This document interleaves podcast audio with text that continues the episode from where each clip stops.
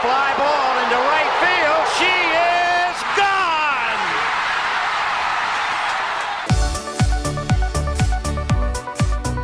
我是爱运动的子路，跟你一起聊聊运动赛事，聊聊中华职棒、中心兄弟象。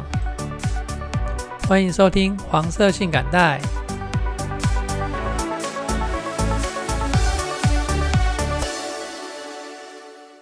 这礼拜弄了个片头音乐，这样感觉会不会活泼一点呢？嗯，好，那我们赶快回到节目内容来哦。上周台湾有场田径赛，叫做全中锦。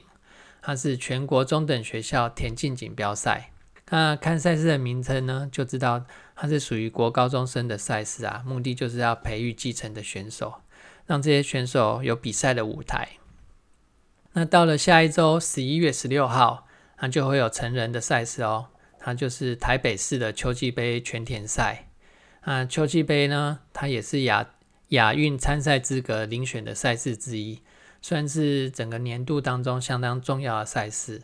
那有秋季杯，就会有春季杯。现在十一月了，为什么还在比秋季杯呢？那就是因为疫情的关系，以往的秋季杯都是在九月的时候举行。那今年因为疫情，所以就延到十一月。那这边有个小故事哈，就是去年的九月秋季杯的时候呢，那有一个十三岁多的国二生，他越级打怪，在五千公尺跑出了十五分四十五秒二五的成绩，那这个成绩有多快呢？他打破了国中生的纪录，比原先的纪录足足多了二十秒。他也是台湾田径史上第一位跑进十六分钟内的国中生。然后呢，他又在去年的十二月参加全田赛，就是全国田径锦标赛，他再度将自己的。这个三个多月前所创下的国中生纪录又往前推进了，这次推进了二十七秒，呃，来到十五分十八秒九四，这个成绩也超越了高一的纪录哦。哦，他他当时只有国二而已哈。然后他又在今年的二月参加了成人组的赛事港都杯，在这个一千五百公尺的这个项目跑出了四分零八秒七三。这是成人组的赛事哦，然后他总排可以排到第四名，而且也刷新了国中男子组的大会纪录。然后再回到今年的全中锦这个这个比赛哈，这位年轻好手在三千公尺的项目跑出了八分五十六秒二七的成绩，拿到金牌。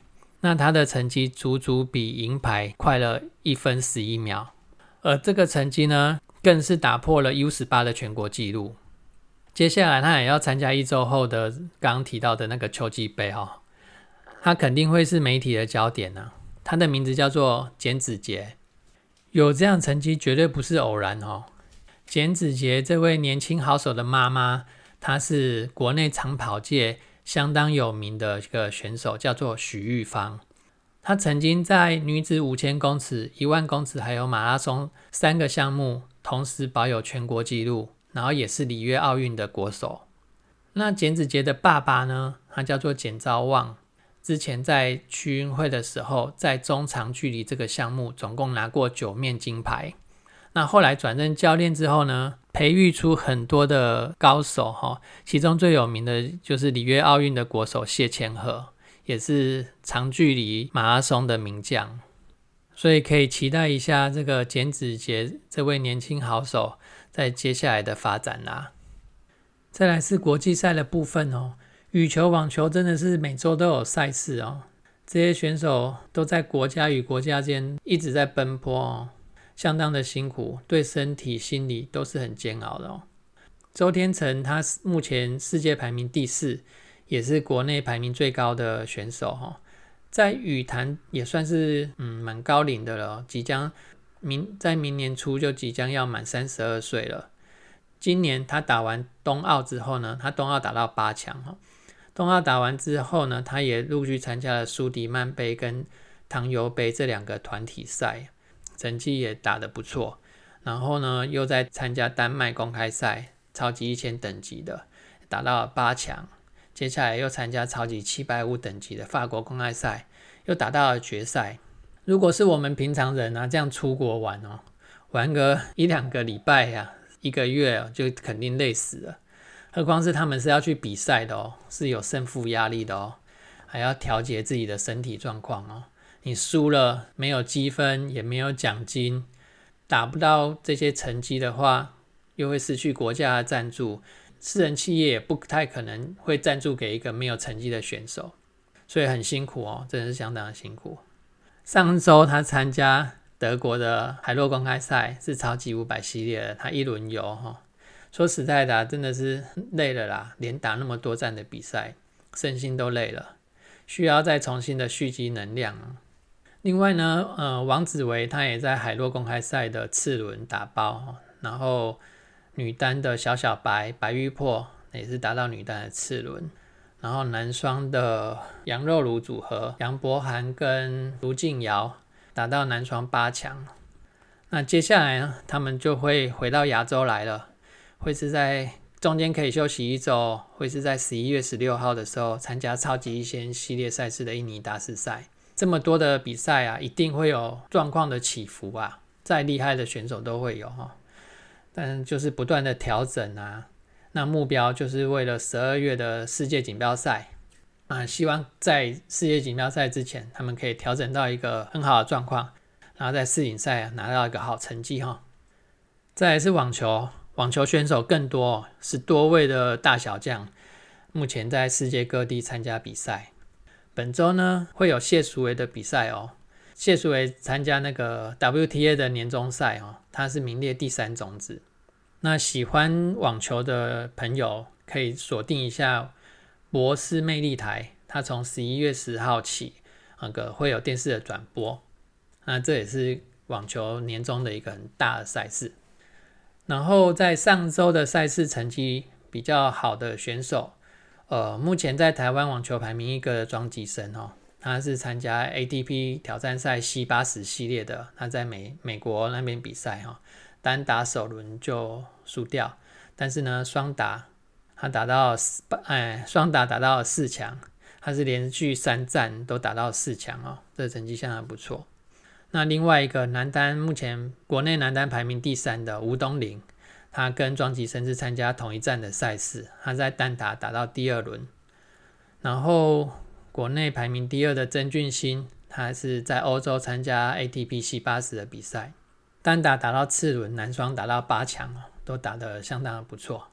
那希望他们接下来都有好成绩啊。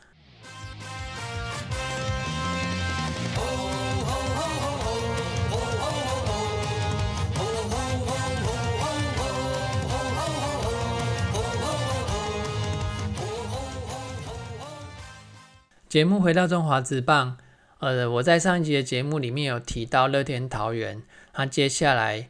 呃，为了打进季后赛哦，有可能在十一月的比赛朝着抓放的方向来进行。看来我被打脸哦，但是还被打得蛮爽的，因为感觉他们是有朝着全力求胜在进行比赛哦。这对比赛来讲是好事啊，能够全力求胜，像球迷看球才有意思嘛。不然我买票进去看你看你抓放就没意思啊。哦，所以哦，我觉得这个我被打脸也打得很高兴哦。全力求胜呢，才是球队在球场上该有的行为。那回到中心兄弟的身上哦，中心兄弟在去在上个礼拜呃四场比赛里面四连败。好，讲完，我没有啦，开玩笑的。这个四连败哦，是他下半球季以来第一次四连败哦。我查过中信兄弟在下半球季有五次的二连败，但是不曾有过三连败或四连败。这次的四连败是第一次。怎么会这么惨呢？那我们来看一下，我有做了一些数据分析哦。那我来个不专业的分析哦，我来跟大家报告一下。在投手方面看起来差异不大啦，哈。呃，我们已经打了五十二场比赛哦，安打每场平均被打出八点八五支。那在这四连败当中呢，我们每场被打出九点三支的安打。这个差异只有零点四、零点三、零点四，这个差异没有很大哦。倒是在四坏球方面差的比较多啦，在五十二场的平均值是二点七，那在这四场球的平均值呢是四点五，这足足高了一点八哈。但是保送呢，感觉没有像安打的威力那么大。不过保送会让投投手的投投球数增加啊。另外在失分方面呢，五十二场的平均值是三点九分，但是这四场球呢，平均失分失到了五点三分哦，这边也多了一点三分左右。那这样子来看起来，安打没有多出很多，可是，在失分方面却多了一点多分哦，应该就是被集中安打了。但是失分是一个结果哈，从这个被安打的数据来看，还有被全垒打的数据来看，都没有增加很多。倒是在打击方面，我们在得分跟打点上哦，有看到一个比较明显的差距哦。但是得分跟打点其实都是结果哦，那造成得分打点会有差异的这个内容呢？我所谓的差异就是说，呃，比如说像打点啊。五十二场的五十二场比赛的平均打点有三点八分，但是在这四场的平均打点只有一点五分，这就差很多了，这就差到二点三分去了。造成这个打点变少的原因呢，有哪一些？那我这边抓了几个项目哈。其实四坏球在这四四连败当中是增加很多的哦。我们五十二场比赛的。被对方四坏球哈，有平均有三点四次，但是在这四场比赛的平均却有五点三次哦，等于是一场快多了两次哦。可是双杀打五十二场比赛的双杀打平均是零点八，这四场比赛的平均是一点三，等于是我们呃打出安打，好不容易打出安打或被保送上去，就遇到双杀打哦。在安打上来看呢，呃五十二场的平均是八点七。那这四场的平均是六点五，这边也少掉了两只哦，平均一场球赛会少掉两只哦。说多不多，说少也不少啦。因为这边指的安打是短程的一垒安打，重点还是在后面这个项目，是我我个人认为的重点哦，是在长打。五十二场比赛的长打平均值是二点一，那这四场比赛的长打平均值只有零点五。如果是短程的安打，还不至于得分，但是长打二雷安打、三雷安打、全雷打，这个对得分的影响就很大了。所以我认为造成打点变少，比五十二场的平均值还要低的主要原因，就是因为在长打这一块掉的相当的多。那总归来讲就是打击啊，那呃打击教练团好好的调整吧，这个我也不能多说什么。这方面的数据的确是掉了很多。接下来还有呃两个礼拜八场赛事哦，看打击要怎么样可以调得回来。那至于上上一周呃市场的赛事呢，呃我看到投手部分似乎有一个朝着季后赛在准备的一个迹象哦。首先呢，上礼拜的四场比赛，我们先发投手方面，我们用了一个右投手跟三个左投手，那右投手是罗杰斯。那三个左投手分别按按照出场的时间顺序，就是像魔力、德保拉、吕彦青。这个先发投手的调度是不是为了季后赛在做准备呢？第一场罗杰斯先发配合的中继投手是蔡奇哲、小黑跟大元。那到了第二场比赛，向魔力先发，他配合的这个中继投手是谢荣豪跟华德兹。到了第三场比赛，接替德保拉的中继投手是廖以忠，他投了三局。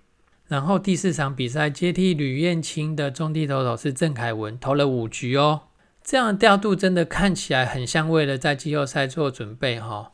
首先就是我们都知道小黑跟大元他的状况不好，那必须要有他们季后赛没办法投的这个备案哈，一定要有哈。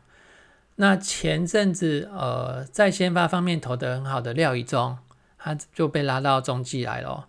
那在中继接替那个德保拉的三局投球里面，看起来投的还不错哦，似乎是可以在季后赛转到中继来用哦。那凯文也是，还有就是新的投手华德兹也是，他也投了四局哦，坏球的比率仍然是太高了啦。这个还有两个礼拜一样。是要调整的，这个坏球会把自己投死，所以我看到这个投手的调度方面，似乎都在为了季后赛在在准备了哈。目前的季赛啊，胜利可以拿得起来就拿，如果拿不起来，教练的教练眼光还是放在季后赛哈。至于呃礼拜六的比赛，把岳东华拉去中外野先发，然后把二垒交给陈伟汉，这边我就比较不懂了啦。或是我们外野手那边是我们瑞瑞跑车不能先发，还是怎么回事哈？希望我们各个外野手在身体方面是没有问题的，只是一个教练调度的测试这样子而已。那我来结论一下。上周的四连败看起来有点惨呐，哦，但是蹲下是为了下次的要起。在投手方面看起来是没有什么问题的，我们的手背也几乎没有问题。现在问题就在打击了，还有两个礼拜多可以调整，拜托教练团了。我们朝着总冠军在努力。本周三场比赛，那分别是礼拜三到台南对统一，然后礼拜六、礼拜天。到天母去对魏权，再来看看教练团对投手的调度，还有打线的调整哦。我猜应该也会为了季后赛的布局在做调整。那以上就是今天的节目内容，再欢迎各位大大给我意见哦，谢谢大家。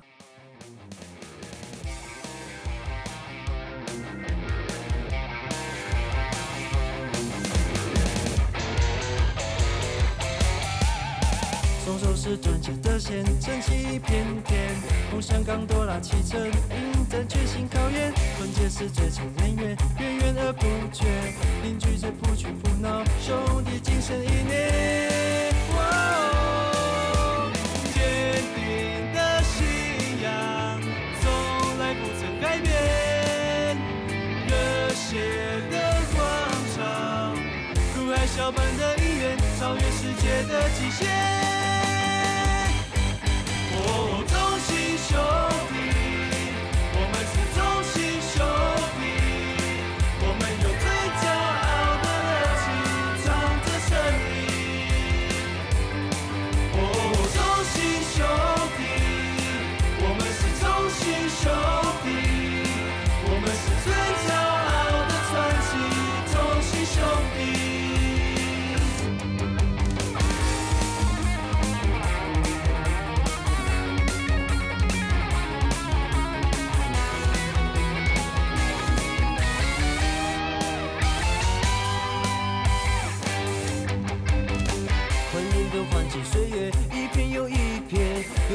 写下感动心的故事诗篇，故事来到了关键，勇气加满点，一心不乱的专注，态度胜负对决。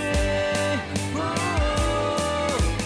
炙热的太阳，燃烧所有极限，太晚的最强，最灿烂的一瞬间，这一刻就要实现。